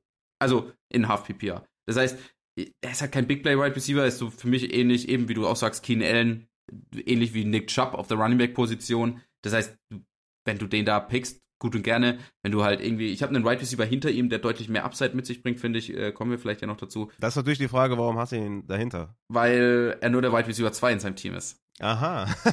okay. äh, kommen wir gleich dazu. Ähm, das war jetzt schon deine. Nee, nee, nee. Jane Wardle habe ich da. Okay. Ja, genau, das war meine 19 jetzt. Okay, ich habe jetzt 20 und 19 yes. noch nicht gesagt. Ich habe 20, auch, das habe ich auch bei Nick Job gerade eben schon gesagt, ähm, auch ein Spieler, den ich viel lieber höher haben würde. Ähm, aber ich habe einfach keinen Spot für ihn gefunden und das ist Josh Jacobs. Ähm, ja, war letztes Jahr RB3 in Fantasy, war Washing Guard Leader, ähm, ist, wurde gefranchise-tagged, das heißt, die werden jetzt auch nicht drauf bedacht sein, den mega zu schonen, sondern die werden den halt in den, wie ist er, im Englischen sagt man irgendwie, in den Crowned Rennen, ach, keine Ahnung. Äh, auf jeden Fall, die werden den einiges rennen lassen. Äh, das heißt, ich, die haben kein Backup, das Volume ist, wird mega hoch sein, ähm, was er kriegt das Einzige, was bei ihm halt Probleme sein könnte, ist, dass die Offense kacke sein kann, wenn G irgendwie nicht gut ist. Ähm, Sehe ich nicht unbedingt. Also ich denke, der ist auf jeden Fall wieder da, irgendwie Top 10 Running Back zu sein. Weiß nicht, ob er nochmal Abi 3 schafft. Alten Spieler, den ich auf jeden Fall lieber höher haben würde. Weiß nicht, wo hast du ihn? ja, ich habe ihn höher. Ist overall bei mir auf der 11, mein Running Back 5. Okay, ja, ja. Ja, Points per Game wäre letztes Jahr Running Back 3 mit 18,5, 85% Team Rushing Attempts, Opportunities per Game 24. Ja, und warum sollte sich das ändern in irgendeiner Form? Also natürlich äh, würde ich mich jetzt nochmal freuen, wenn Jimmy G under Center ist und nicht irgendwie Brian Hoyer oder sowas. Äh, aber selbst dann, denke ich mal, werden sie halt komplett ihn, ihn zur Tode laufen. Und deswegen, ähm, ne, Franchise-Tags, die, die werden auch äh, das jetzt nicht irgendwie sagen, ey, hoffentlich verletzt er sich nicht, weil es eh nur Franchise Ja, genau, das ist dem völlig egal. Ich, ja. ähm, deswegen, die einzige Gefahr ist halt so Red Zone Trips, Endzone Trips und sowas, wenn Jimmy G nicht spielt. Aber ja, ähm, das würde ich dann nochmal aktualisieren. Er war halt super effizient auch und ich weiß nicht ganz, ob er das halt so wiederholen kann, weil das war ja schon, letztes Jahr war Josh Jacobs irgendwie ein Fünftrunden-Pick, weil jeder gedacht hat, der ist washed up und dann hat er diese krasse Saison hingelegt Dead und ich habe immer noch so ein bisschen, ja genau, er war in der absoluten Running Back Dead Zone, der hat in diesem Hall of Fame Game gespielt, wo es hieß, oh, vielleicht wieder gecuttet oder keine Ahnung was und dann hat er eine kranke Saison gespielt und ah, ich traue dem irgendwie noch nicht so ganz. Das ist irgendwie so ein Running Back, den ich vor drei Jahren in der ersten Runde gedraftet habe und dann übelst enttäuscht wurde. und wo ich jetzt aber sage, eigentlich müsste man ihn höher draften, aber ich traue dem noch nicht so hundertprozentig über den Weg. Aber es, ja, bis auf das ich nicht genau weiß, wie gut die Offense sein wird, mhm. ähm, ja, gibt es eigentlich keinen Grund gegen ihn. Deswegen verstehe ich auf jeden Fall, wenn man ihn irgendwie. Ich finde 11 schon ein bisschen hoch, aber irgendwo dazwischen, so auf 14, 15 draften. Äh, also ich sehe schon Running Backs auf jeden Fall noch vor ihm. Aber ja, es ist natürlich eine enge Range, ne? Aber wenn man jetzt einen Tony Pollard vielleicht hat oder ich weiß nicht, wen, wen du jetzt vielleicht vorhast, Derrick Henry oder so, JT, ich denke mal, das sind so Running Backs, die man vielleicht davor haben könnte. Aber ey, ne, hatte mit, äh, hatte die größte Opportunity unter allen Running Backs, äh, hatte 65 ja. Targets. Ja, das ist halt, das ist halt gut, ne? Also, das ist halt dann schwer davon wegzukommen. Hatte die meisten Rushing Yards unter allen Running Backs. 19 Routen pro Spiel gelaufen, äh, was auch gut ist. Top 5 unter allen Running Backs ja, das ist halt dann irgendwie dann schwer, da irgendwie von wegzukommen. Ne? Yards per Touch war Running Back 18, Evaded Tackles, Running Back 2, hatte 15 Breakaway Runs, Running Back 6, äh, Yards Created, Running Back 1. Also das ist schon, war schon eine gute Saison und wie gesagt, ich glaube halt nicht, dass es ähm, viel schlechter sein sollte, was die Opportunity angeht. Was dann den Rest angeht, was vielleicht ein bisschen, ja, die Efficiency vielleicht ein bisschen leidet, weniger Red Zone Trips und das ist alles sind faire Punkte. Also von daher ist jetzt nicht ultra safe. Aber ich lasse ihn da jetzt erstmal, wo ich ihn habe. Ich, eigentlich hätte ich ein bisschen downgraden müssen, weil ich habe Davante Adams ja downgradet. Aber ich habe dann äh, bei Josh Jacobs gesagt, er ist halt ein Running Back und die Opportunity ist halt dann immer noch King und wird, die, wird das nicht beeinträchtigen. Aber die Red Zone Trips werden dann vielleicht ein bisschen weniger, wenn Jimmy G vielleicht verletzt ist. Ja, ja, ja gehe geh ich voll mit. Gehe ich voll mit. Also, wir sind jetzt ein bisschen durcheinander gekommen. Welche Spiele haben wir jetzt schon nee, nee, du, behandelt und welche nicht? Du musst jetzt deinen 19 Bin ich dran? Ja. Dein 19, okay. Äh, ist Brees Hall. Ah, der ist noch drin, okay. Ja, äh, ich meine, klar, äh, bei dir ist er gar nicht drin. Nee, ich habe ihn nicht drin wegen der Verletzung. Ne? Ich muss halt erstmal abwarten, okay. wie es da aussieht. Ich, ich war eigentlich äh, voll into it und, und hatte den eigentlich auch äh, recht hoch. Ich mag ihn super gerne, ne? Der hatte ja sein ACL im, im Oktober in, in Woche 7. Er ist jetzt auch im. Training Camp schon wieder irgendwie am Start. Äh, hatte Winston Ruff Replacement, war er auf 7 bei den Running Backs. War eigentlich der Rookie of the Year, hätte sich nicht verletzt. Also ich war da schon auf jeden Fall richtig into it, aber ich habe es dann doch ein bisschen downgraded, weil ich nicht weiß, ob er zum Start der Saison, wie fit er wirklich ist und ob er vielleicht ein bisschen reinkommen muss. Und auch die News, dass sie irgendwie an Jamir Gibbs interessiert waren, haben, hat mich so ein bisschen abgeschreckt und ich habe so ein bisschen Angst, dass sie vielleicht Mikey Carter doch mehr einsetzen im Receiving und so. Also ich habe da so ein bisschen Angst, aber eigentlich der Spieler an sich hätte es eigentlich auch verdient, da auf jeden Fall in der Range zu sein, wo du ihn jetzt hast. Aber hat mich so ein bisschen abgeschreckt, diese Jamir Gibbs äh, News tatsächlich. Ja, ich finde, ähm, also eben, ich habe was medizinisch angeht, habe ich da ja auch nicht mega den Überblick, aber ich meine, ähnlich wie du wirst du wahrscheinlich irgendwo dann irgendwelche Doktoren nee, auf. wir haben doch hier den Matze am Start. Wir haben eine richtige Quelle hier mit Matze. Wir wissen alles, Junge. äh, ja, aber das ist halt, also laut meinen Infos ist halt äh, so ein ACL-Tear. Äh, zehn Monate braucht er zum Recovern und es geht ja immer schneller, je, ja, äh, je fitter der Typ ist. Und Prisol ist ja noch jung, frisch. Äh, und jetzt Woche 1 wäre elf Monate, dadurch, dass er sich ja schon in Woche 7 verletzt hat. Das heißt, grundsätzlich müsste er fit sein. Es kann sein, dass er natürlich langsam ein bisschen reinstartet. Ist er aber letztes Jahr ja auch, ähm, wenn man sich Woche 3 bis 7 äh, anschaut, wo er dann halt wirklich ähm, das Backfield übernommen hat, hat er 112 Scrimmage Yards im Average, 4,4 Targets per Game, vier Touchdowns in fünf äh, in diesen fünf Games, ähm, obwohl er das eine Jahr, glaube ich, dann nur ein Viertel knapp gespielt hat in Woche 7. Ähm, ich würde, ich, was mich interessieren würde, was glaubst du, wenn er nicht verletzt worden wäre oder verletzt? Nicht verletzt hätte. Ja. Ja, wenn er sich nicht verletzt hätte, äh, sondern komplett durchgespielt hätte. Also äh, in dieser Zeitspanne drei bis sieben war er der Running Back 7, aber das ist ja natürlich auch eine kurze Zeitspanne. Er war zum Beispiel nur zwei Punkte hinter dem RB4, äh, was Barkley zu der Zeit war ähm, und nur vier Punkte hinter RB3, was Stevenson war. Ähm, aber wenn er sich nicht verletzt hätte, wo glaubst du, würde man jetzt dann draften, wenn er einfach die Saison weitergespielt hätte, irgendwie als RB5, 6 gefinisht hätte? Naja, wäre Running Back 8 per Game, ne, wenn man das mit reinrechnen möchte, dass er so wenig Spiele gemacht hat. Ja. Ja, ich denke, Top 8, Top 5 Range wäre, wäre schon äh, so die Range gewesen, denke ich. Ich glaube, ich würde ihn echt irgendwie so, gerade weil ich ein paar Fragezeichen habe bei diesen Running Backs, die da oben sind, ähm, wo ich dann so sage, okay, gut, ich würde ihn wahrscheinlich echt als mein Abi 3, 4, also eben Top 5 wahrscheinlich sehen. Und das ist halt so ein bisschen was, wenn er tatsächlich fit sein kann, glaube ich, das auch, was er, ich glaube, ja, der, der hat ein mega Ceiling, deswegen nehme ich ihn halt gern da in Runde, Runde 2 am Ende auf, als Pick 19.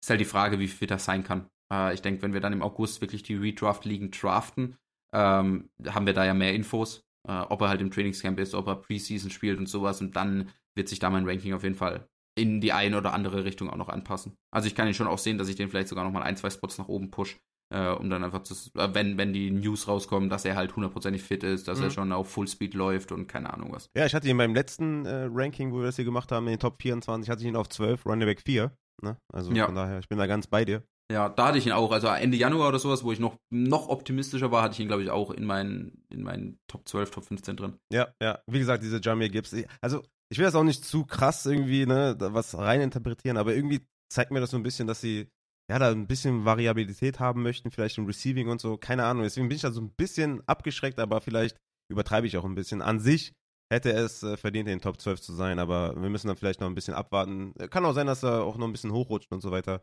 Warten wir mal ab die nächsten Wochen, wie es da aussieht. Aber denke ich mal, es, man kann jetzt nicht sagen, dass es jetzt von dir ein schlechter Pick ist oder so.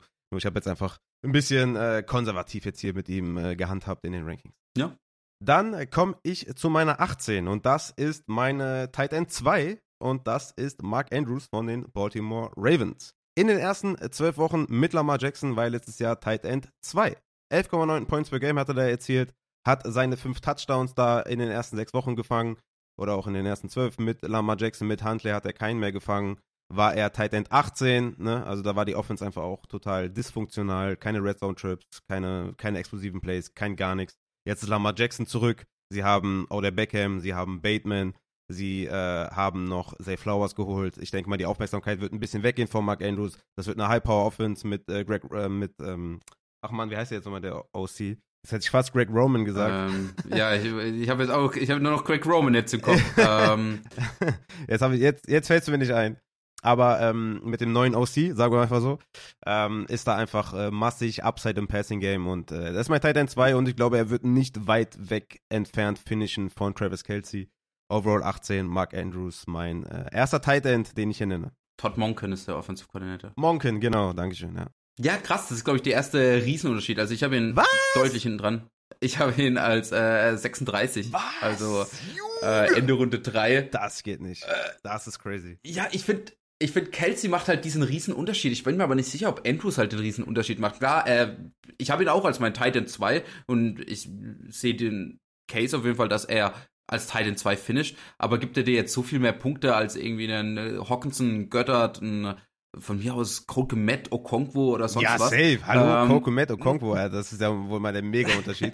also wenn man jetzt irgendwie sagt, okay, äh, keine Ahnung, Darren Waller ist, ist die Eins bei den Giants oder äh, keine Ahnung, Hawkinson die Zwei in Minnesota oder so, kann man vielleicht da Cases finden. Aber Mark Andrews auf jeden Fall massig über irgendwie, keine Ahnung, Injoku, Schulz, Dalcic, Okonkwo, Higby, keine Ahnung, Komet, wie du da jetzt gerade genannt hast. Also safe. Und wo hast du ihn? Ende, Ende dritte Runde hast du ihn dann? Ja, genau. Also es, es ist jetzt nicht so, dass ich den in, der, in dem gleichen Tier habe oder sowas, sondern es, es geht darum, dass äh, natürlich wird er auch deutlich mehr Punkte machen, aber äh, ich glaube halt, oder so stelle ich es mir vor, die machen irgendwie, das sind keine echten Punkte, aber die machen irgendwie 50 Punkte und Kelsey macht 250 und Andrews sehe ich halt irgendwie bei 140 und ähm, Hawkinson äh, und Goddard und Kittel und was weiß ich auch bei 130, 120. Das heißt, dieser Gap zwischen Andrews und Kelsey finde ich halt ähnlich groß wie halt zwischen Andrews und dann diesen ganzen kleinen Titans, die man halt irgendwie in Runde 12, 13, 14 kriegt. Deswegen nehme ich ihn gerne trotzdem noch als Titan 2. Ähm, genauso wie halt dann Hawkinson als Titan 3 oder äh, Kittel als Titan 4 oder so.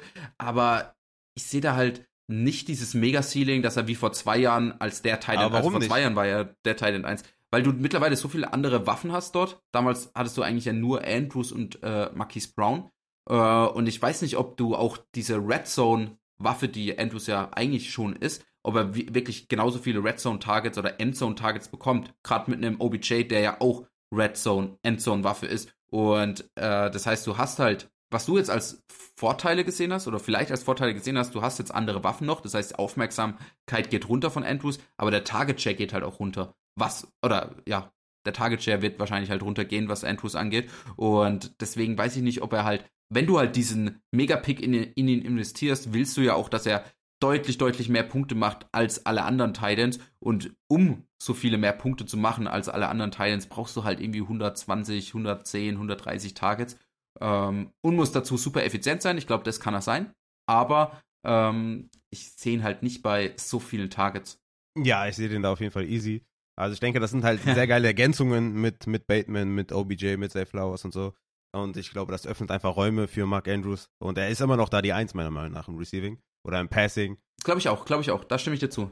Auf jeden Fall. Ne? Und äh, ich denke auf jeden Fall, dass er sich krass abhebt, auch nochmal von den anderen Titans. Wie gesagt, Waller könnte man vielleicht noch mit reinnehmen, also gerade da auch Nummer eins bei den Giants finde ich ganz spannend eigentlich. Aber man muss auch sagen, dass einfach, dass Kelsey nochmal ein Jahr älter jetzt ist, ne? Und ich glaube, dass der gar nicht weit weg finishen wird von Mark Andrews und deswegen habe ich ihn halt auf der 18. Kelsey habe ich natürlich weiter vorne, klar, safe. Aber ich denke, dass äh, Mark Andrews da einfach äh, momentan super krass undervalued wird und halt die, die Spiele äh, ohne Jackson waren halt mit Huntley so übertrieben schlecht. Wie gesagt, Tight End 18. Er war letztes Jahr ja schon mit Lamar Jackson Tight End 2. Also wie gesagt, ähm, wenn da jetzt nochmal ein bisschen mehr Effektivität reinkommt, bessere Offense, mehr Pace, äh, ich denke mal, dann wird er auf jeden Fall einen guten Case dafür haben, dass er da nicht weit von Kelsey entfernt finisht. Wie man ja auch letztes Jahr eigentlich in den ähm, ja, ADPs gesehen hat. Ne? Da war ja Andrews Back-to-Back eigentlich mit Kelsey. Und ich wüsste jetzt nicht, Ja. warum sich das jetzt irgendwie krass verändern sollte, ehrlich gesagt.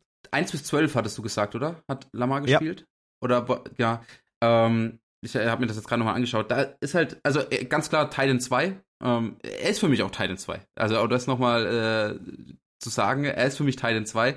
Aber äh, Travis Kelsey halt in der Zeit 18,4 Punkte im Average, also 202 Punkte. Da hatte der, glaube ich, auch die ganzen Touchdowns gefangen, da in dieser, äh, wann war das nochmal, wo hatte der die ganzen Touchdowns? Genau, Woche 11 hatte er drei Touchdowns, Kelsey, Ja, genau. Woche 12 einen und Woche 10 auch einen, also der hat da fünf Touchdowns in den drei Wochen gefangen. Deswegen hat er halt diese krasse Diskrepanz. Danach hat er halt keinen einzigen mehr gefangen, ne? Also wenn du dann irgendwie, Ja. ne, das muss man schon dazu sagen. Also ich habe das auch gesehen, habe dann auch gedacht, okay, krass, aber da habe ich das nochmal genau angeschaut. Im Endeffekt hat Kelsey damit 50,9 Points per Game abgeschlossen. Also das war nicht ganz äh, übertragbar dann, die, diese krasse Diskrepanz. Ja, aber ja, na, äh, das, also Kelsey hat auch eine Downphase so die letzte zwei oder zweite Saisonhälfte gehabt. Also nee, weil du es gerade gesagt hast, weil in der Zeit 18,4 Punkte für Travis Kelsey und 11,9 für Andrews.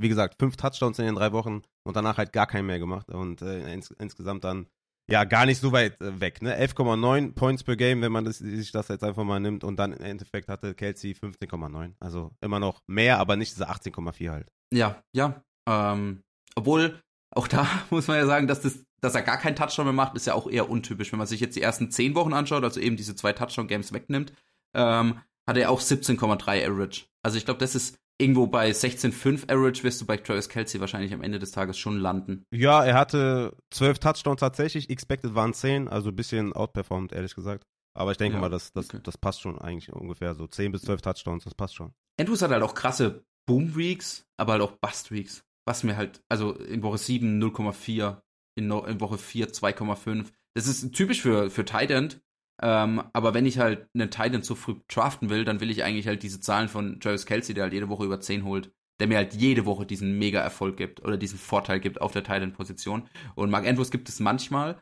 Ähm, ich meine eben Woche 2, 21,2 Punkte, Woche 3, 24,9 Punkte. Mega krass, mega geil, aber dann gibt er die Woche 4 halt äh, weniger Punkte als keine Ahnung, ein Okonkwo oder einen Robert Tonyan oder sonst was. Ja, man kann auch sagen, Kelsey hatte auch in Woche 13 5 Punkte, in Woche 17 in der Championship Week 7 Punkte. Äh, ah, da gibt es immer mal, ne? In Woche 2 7 Punkte. Ist halt alles nicht dann, äh, also macht dann auch nicht wesentlich mehr Punkte. Aber es ist bei Kelsey ja deutlich unrealistischer, also deutlich untypischer als bei, äh, bei Entus, oder? Also Entus war das, ist das ja schon häufiger so. Und gerade halt mit den Waffen, die du halt jetzt dort hast, glaube ich, wirst du halt auch Games haben, wo halt OBJ, wenn die alle fit bleiben, wo halt OBJ mal eine krasse Woche hat äh, und wo Andrews dann halt drei, vier Punkte noch macht. Und bei Kelsey, der wird halt immer Hauptaugenmerk der Offense sein. Natürlich, ich meine, jeder Spieler, du kannst auch sagen, CMC oder Jefferson wird mal ein Game haben, wo er sieben, acht, neun Punkte holt. Äh, ich sehe aber die Wahrscheinlichkeit, dass es bei Andrews halt nicht nur ein, zwei Games sind, sondern halt irgendwie sechs, sieben Games sind auf die ganze Saison sehen, äh, deutlich realistischer. Ja, wenn ich jetzt Andrews, Andrews in der Range hätte wie Kelsey, dann hätte ich ihn halt auch in der Range wie Kelsey. Ne? so ist er halt nochmal acht Plätze dahinter. Ja, wo hast du, ja gut, willst du jetzt schon sagen, wo du Kelsey hast? Auf der 10.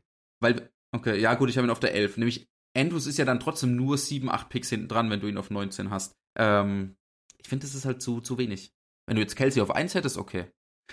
Ja, also ich, ich finde, das passt halt. Wie gesagt, ich denke, dass die gar nicht so weit äh, vom Finish entfernt sein werden, Kelsey und Andrews, ähnlich wie man das letztes Jahr eigentlich gesehen hat. Und ich denke, das wird sich dann so ein bisschen einpendeln wieder. Und deswegen habe ich das so. Und ich glaube, acht Plätze ist immer noch relativ viel. Also der eine ist halt ein First Round, der andere halt so ein Ende Second. Mid to Late Second. Na, das ist schon, äh, ja, das ist schon ein Unterschied. Ja, ja, ja, schon. Also ein Unterschied auf jeden Fall. Ja, ich sehe ich seh da, glaube ich, einfach ein Gap. Aber gut, ich meine, wir müssen uns ja nicht bei jedem bei jedem Punkt einig sein. Ja, ja, ich denke Ende dritte ist schon echt krass. Also ist schon, also wenn man den da bekommt, äh, wirklich äh, dann in den Draft-Wochen äh, oder in den Draft-Monaten, dann könnte man da echt einen Mega-Stil äh, hinlegen, glaube ich, weil man das, glaube ich, einfach zu äh, indifferenziert sieht da mit Huntley und Lamar Jackson. Ich glaube, das ist einfach ein großer Faktor. Ja. Ja, das kann, kann schon sein. Okay, meine, meine 18, oder? Yes. Okay, Jane Wardle. Ich glaube, der ist bei dir gar nicht drin in den Top 24, oder? Das ist halt auch so ein Spieler, der ist halt genau in dieser Range mit T. Higgins, Devonta Smith, ähm, Keen Allen. Das ist halt, ja, knapp draußen, ist auf der 26 gelandet bei mir. Ähm, du hast ihn dann vielleicht ein bisschen höher. Ich hab, das ist mein Wide Receiver 11, ist dann dein Wide Receiver 10. 10, 10 ist das. 10 ja. sogar nur, genau. Wie gesagt, meine 11, also ich denke mal, das ist dann nicht äh, weiter schlimm. Ja, du hast halt die Quarterbacks, du hast Andrews drüber. Genau. Und dadurch, äh, und dann halt eben vielleicht noch ein, zwei Runningbacks oder Receiver oder sowas genau. und dann schon ergibt sich das. Genau. Ähm, ja, ich finde halt krasses, krasses Jahr gespielt. Ist ein mega talentierter Receiver, ist Nummer 1 in Yards per Target gewesen, Nummer 1 in Yards per Reception, Nummer 4 in Yards per Route Run. Ähm, hat 116 Targets gesehen, 75 Receptions für 1356 Yards.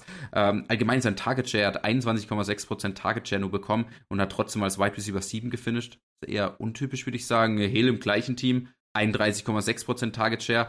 Ähm, ich glaube nicht, dass auch hier das Wardle diese 1A ist, aber er ist für mich halt ganz klar die 1B und nicht jetzt irgendwie eine Nummer 2 äh, Wide Receiver. Und gerade weil die Offense so durch diese beiden Receiver geht, äh, wird das Volume auch für beide Receiver hoch genug sein. Und ich kann mir halt vorstellen, dass das dieser Target Share ein bisschen sich ähm, annähert. Also, dass man, was weiß ich, am Ende des Tages äh, Hill 29% hat und äh, Jalen Wardle halt 23, 24 Prozent hat und gerade mit den Zahlen, die ich gerade gesagt habe, Nummer 1 Yards per Target, Nummer 1 Yards per Reception, äh, Nummer 4 Yards per Route Run, wenn du da halt 10, 20, 30 Targets mehr hast, dann sind es massige Zahlen, weil er halt auch jedes Target, das er kriegt, jede Reception, die er hat, äh, halt zum Touchdown führen kann. Und er hat ja letztes Jahr als Wide Receiver 7 gefinisht, obwohl teilweise Tour auch verletzt war. Äh, wenn man sich, glaube ich, nur die Zahlen anschaut, wo Tour fit war, ähm, war er ein viel krasserer Receiver. Und ja, ich denke, er kann da, kann da irgendwie eine krasse Saison spielen. Ja. Ich bin mir gerade nicht sicher. Er war er Teil, äh, Wide Receiver, ja doch, Wide Receiver 7 war. War Wide Receiver 11 in Points per Game. Ja, ja. ja. Aber overall Wide Receiver 7. Und ich meine, eben, äh, äh, klar, man, man, muss eigentlich schon Points per Game sehen, da hast du schon recht, aber im Endeffekt. Ähm, Alles gut, jeder hat seine Herangehensweise. Ich gucke mir halt immer die Points per Game an und White Receiver 11 Points per Game und ich, ich kann gar nicht sagen gegen, gegen Wardle, ich kann auch nicht sagen gegen Devonta Smith, ich kann nicht sagen gegen T. Higgins, gegen Keen Allen. Äh, alles dieselbe Range für mich. Äh, wie gesagt, da ist dann der eine oder andere Tight End, Quarterback, Running Back davor. Ich finde den auch geil und viele kommen dann auch mit diesen Expected Points, ne, da war er ähm, also hat 11 expected gehabt, 13,5 tatsächlich gemacht, also overperformed und auch bei den Touchdowns 5,5 expected, 8 äh, gemacht, also auch da overperformed. Aber da sage ich auch immer, er ist halt auch super gut und gute Spieler overperformen ihre expected genau. Points und expected Touchdowns, deswegen ich kann nichts dagegen sagen. Er ist ein geiler Spieler und ja, ich würde auch wirklich versuchen, den in jedem meiner Teams zu bekommen und ja, nochmal, ich, ich kann gegen diese geilen High-End zwei Wide Receiver der Teams nichts sagen. Die sind geil, draftet die. Ja, alles fair. Okay. Yes, dann äh, komme ich zu meiner 17 und das ist mein Running Back 9 und das ist Derrick Henry von den Tennessee Titans. Den hast du wahrscheinlich ein bisschen drüber, oder? Nee, ich habe ihn auch, ich habe ihn auf 16. Dann. Ah, geil, okay. ähm, und er ist auch für mich, ich zähle gerade durch, 3, 4, 5, 6, 7. Mein Abi 7 dann. Okay, okay, dann gar nicht so weit weg. Ja, äh, Running Back 4 im Points per Game letztes Jahr, 77% Rush Share, also Team Rush Share. 21 Attempts pro Spiel, 83% Opportunity Share. Das ist halt super geil. Das feiere ich. Aber negative Seite ist, O-Line wird katastrophal sein. Fantasy Points per Opportunity war er Running Back 36 letztes Jahr, hat nur von seiner Opportunity eigentlich, ja, ich will nicht sagen gelebt, weil ne, er macht natürlich da an einer anderen Stelle auch viel raus. Aber er sieht einfach massig viel und nur 2,6 Targets pro Spiel. Und ich weiß ehrlich gesagt nicht, wie hoch ich einen 30-jährigen Running Back ranken soll und wie hoch ich ihn picken soll. Deswegen habe ich also so ein bisschen, weißt du, so ein bisschen Zahnschmerzen. Nicht Bauchschmerzen, so ein bisschen Zahnschmerzen, aber ja, man kann ihn auch nicht irgendwie noch niedriger haben. Ich habe, glaube ich, schon da relativ niedrig angesetzt, glaube ich. Ja, ich gehe grundsätzlich voll mit, weil ich glaube auch, also nicht nur die O-Line wird ja schlecht sein, sondern die Offense wird vermutlich auch nicht sonderlich gut sein. Äh, ja, er wird die Offense wieder sein. Ja, ähm, aber man denkt so irgendwie jedes Jahr bei Derrick Henry halt, okay, jetzt ist das Jahr, wo er schlecht ist. Deswegen. Äh, Bis dann passiert und du hast äh, ver vergessen, vom Zug zu springen. Ähm, ne, wenn du ihn da draftest, bist du halt immer noch völlig, völlig fein. Also ich glaube, wenn du den mit Übergeiler Second Round Running Back, oder? Ja, eben, und das meine ich äh, ganz am Anfang, wo ich gesagt habe, ich bin halt super zufrieden, wenn ich halt in Runde 1 Safe. den Receiver nehme, wenn ich dann Derrick Henry als mein Anchor Running Back in Runde 2 bekomme. Absolut. Dafür musstest du letztes Jahr halt äh, eben einen Top 5 Pick oder sowas opfern. Ähm, was ich äh, ich meine, es war Career High, was seine Targets anging. 41 Targets ja gesehen, 33 Receptions, ähm, 398 Yards. Das ist äh, für Running Backs äh, Nummer 1 in Yards per Route und Yards per Route Run. Wenn die den da vielleicht ein bisschen mehr einsetzen, so ein paar mehr Screens, glaube ich, kann das sogar echt gut sein. Ähm, sowohl für die Titans in, in, Real Life als auch halt für Fantasy, weil halt Targets sind geil. Aber ähm, ja, ich denke, super guter Pick, halt in Runde 2. Ja. ja. er hat da schon ein bisschen mehr gesehen, das will ich ihm auf jeden Fall auch nicht wegnehmen, aber das war schon Career High und das war schon, glaube ich, das Ceiling von ihm. Also er ist kein, kein Passcatcher, er sieht halt ein paar Screens, ein paar Dump-Off-Pässe. Aber wie gesagt, ja. 2,6 Targets pro Spiel. Wenn man mal schaut, Eckler 7,6, äh, McCaffrey 6,5, Barkley 4,7, Joe Mixon 5, Stevenson 5,1, Fournette 5,4. Also das ist halt, ne, wenn du so 4 bis 5, glaube ich, das ist so eine Range, das ist schon ganz nice. Mit 2,6 bist du schon echt auch noch weit hinten. Ja, ja. Äh, ich glaube, du kannst fast deinen nächsten Spieler machen, weil ich habe ja dann an 17 habe ich St. Brown, über den haben wir schon geredet, ist eben mein Wide Receiver 9 und dann eben Derrick Henry auf 16 als mein RB7. Genau, ich habe Henry dann auf der 17, den haben wir schon gesagt, und ich habe Nick Chubb auf der 16, da habe ich ja auch schon was zu gesagt, den hattest du ja auch schon genannt, ne? Genau, dann sind wir beide mit 15 dran, oder? Genau, und dann würde ich jetzt die 15 machen und das ist mein Running Back 7 und das ist Jonathan Taylor von den Indianapolis Colts. Glaube ich auch Uh. Ein Case, ja, uff, okay, sag mal. ähm, ja, ich habe ich hab ihn, also nicht mega krass drüber, ich habe ihn als 12, ähm, ist mein Abi 5, also so beides ein bisschen höher. Ähm, aber ja, mach erstmal einen Case. Also er hatte natürlich einen schwierigen Start, äh, war angeschlagen, verletzt, verletzt raus, hin und her, war alles nicht so geil. Von Woche 10 bis 13, muss man sagen, hatte er seine beste Phase mit 23, 15, 18 und 12 Fantasy-Punkten. Und er hatte ja auch dann im Endeffekt 76% äh, Rush Share, also Team Rush Share und 21 Opportunities pro Spiel, was halt super gut ist. Aber die, die, die O-Line äh, wird immer so als schlecht verkauft und das ist sie wahrscheinlich auch auf der Tackle-Position, aber Interior ist hier okay auf jeden Fall. Und was mir so ein bisschen Sorgen bereitet, ist halt das, das äh, Receiving, das Pass-Blocking. Ne? War Bottom 5 in Running Back äh. Und das macht mir so ein bisschen Sorge, ob sie vielleicht noch einen Running Back einsetzen in Receiving und so, wie viele Red Zone Trip sehen sie, wie viel nimmt Anthony Richardson weg und so weiter, dann auch in der Endzone und so. Macht mir so ein bisschen Sorgen. Wie gesagt, ich habe ihn auf der Running Back 7, ja, Overall 15. Das ist jetzt nicht irgendwie total schlecht oder so. Ähm, aber er ist halt auch weit weg von Overall 5, Overall 6, Overall 7 oder sowas. Aber weil ich das halt so ein bisschen downgraden muss mit, mit Richardson, dass er da ähm, vielleicht auch dann vielleicht weniger Touchdowns macht und so. Aber er wird natürlich der klare Running Back 1 sein.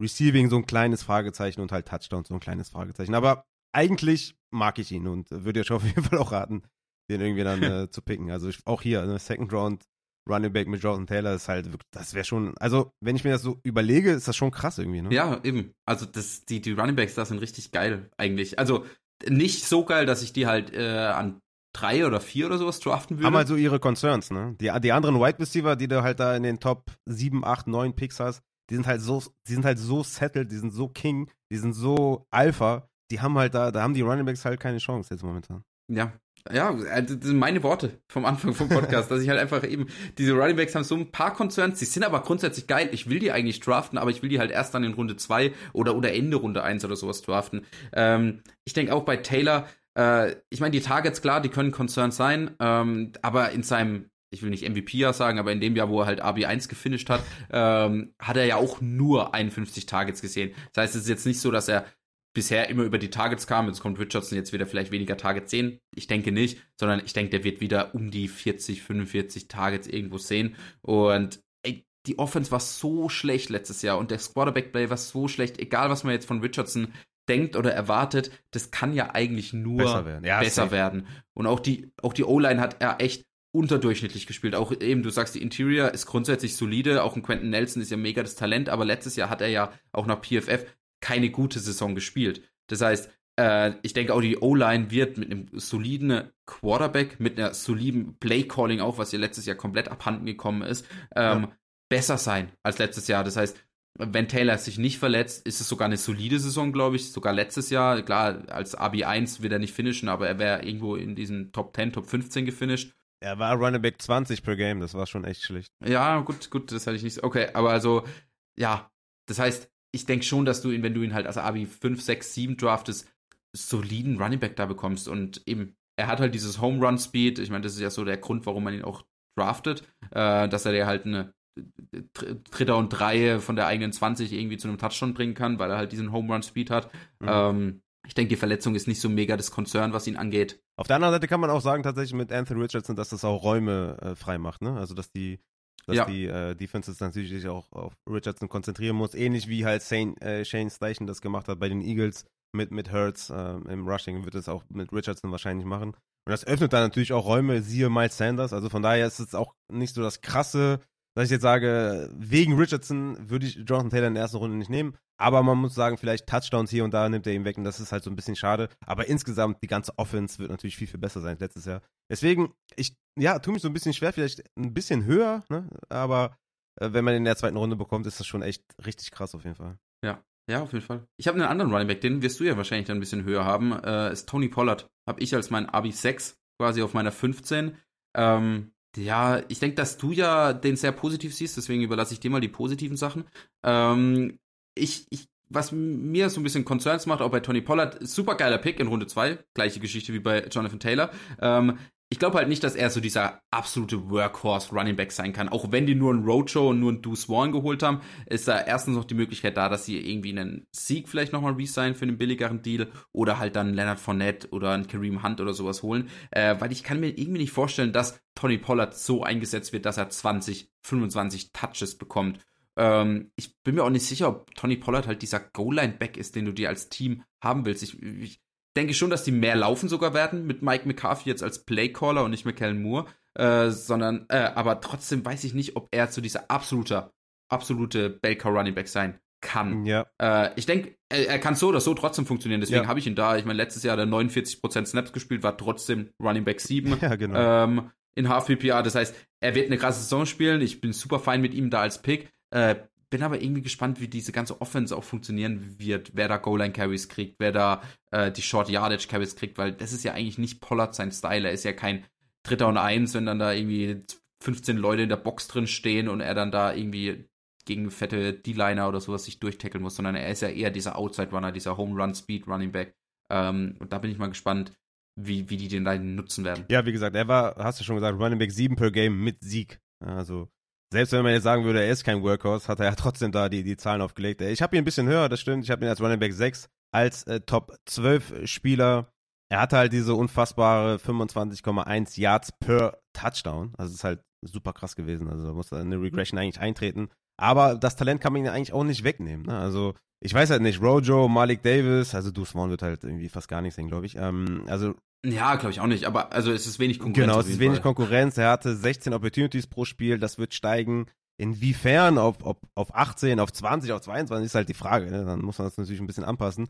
Aber ich glaube, das ist schon ist eine faire Range halt einfach, ne? wenn man den so als Running Back 6, 7, 8 hat. Ich glaube, viel weniger kann man ihm eigentlich nicht geben, weil dazu hat er zu gute Zahlen aufgelegt. Ne? Also ähm, der hatte 12 äh, Total Touchdowns, äh, Yards per Route Run war er auf äh, Running Back 4, Breakaway Run Rate, Running Back 4, war Dritter in Pass Blocking Grade.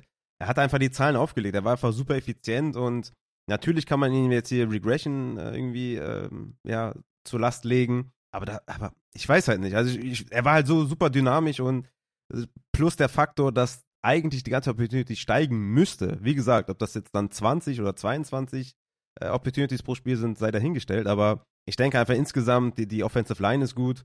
Ähm, es wird wahrscheinlich noch mehr gelaufen als letztes Jahr. Und das bringt mich halt dazu, dass ich sage, das ist einfach ein super safer Pick. Plus, der bringt noch Upside mit. Das, was vielleicht andere ja, nicht. Genau. Das wollte ich, äh, das, das wollte ich auch gerade noch sagen, dass er, er bringt, also es würde mich nicht verwundern, wenn er wirklich diese 22 Touches per Game kriegt, wenn er am Ende der Saison Abi 1 ist. Mit der Efficiency, die er hat, mit der Offense, in der er spielt, äh, mit dem Play Call, was er ja auch, ähm, was, was Mike McCarthy mit sich bringt.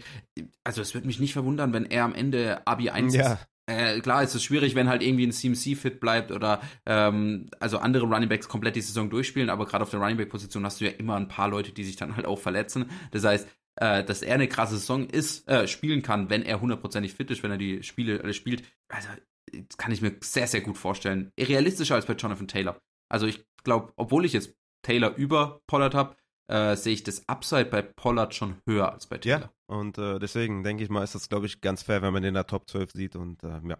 Aber so weit weg bist du im Endeffekt dann äh, auch gar nicht. Ja. Yes, okay. Ich würde dann äh, tatsächlich vorschlagen, dass wir hier an der Stelle bei knapp anderthalb Stunden Nerd Talk auch dann den Cut setzen für den ersten Part. Im zweiten Part geht es dann mit meiner Nummer 14 weiter mit CD Lamp und ja, es wird weiter diskutiert. Freut euch auf den zweiten Teil. Der kommt dann vielleicht am Mittwoch, Donnerstag. Ich schaue mal, wie ich das hinbekomme. Aber da könnt ihr euch auf jeden Fall auf massig äh, Diskussionen freuen, ähnlich wie im ersten Part. Deswegen äh, lasst gerne Feedback da, wie, ich, wie euch die äh, erste Folge äh, gefallen hat. Und äh, damit äh, sind wir dann erstmal raus für den ersten Part und haut rein.